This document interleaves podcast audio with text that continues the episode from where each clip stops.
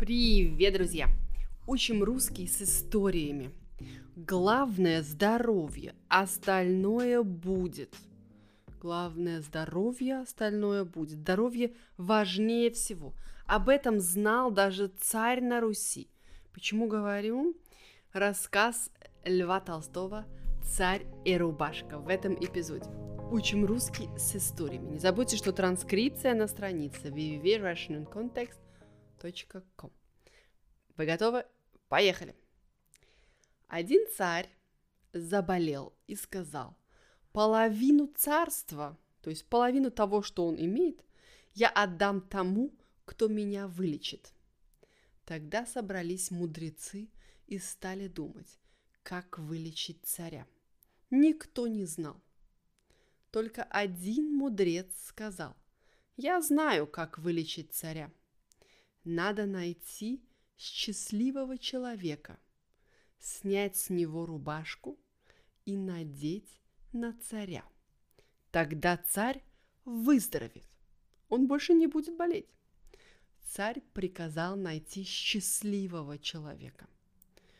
Пос, э, послы царя долго ездили по всему царству и искали, но не могли найти такого человека, который был бы всем доволен.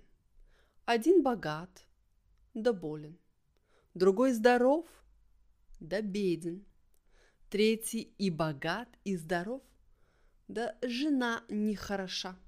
Все на что-нибудь жалуются.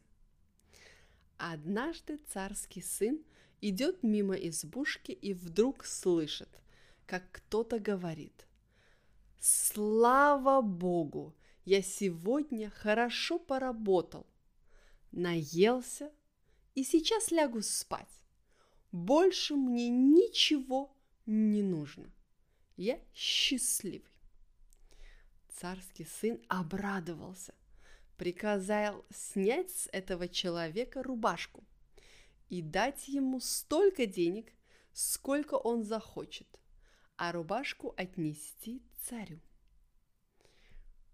посланные пришли к счастливому человеку и хотели взять у него рубашку.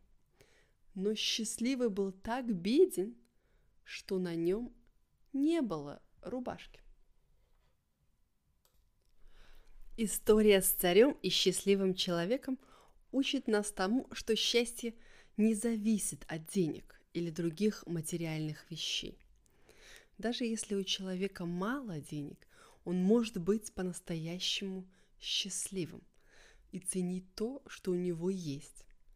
Иногда мы забываем о простых радостях жизни.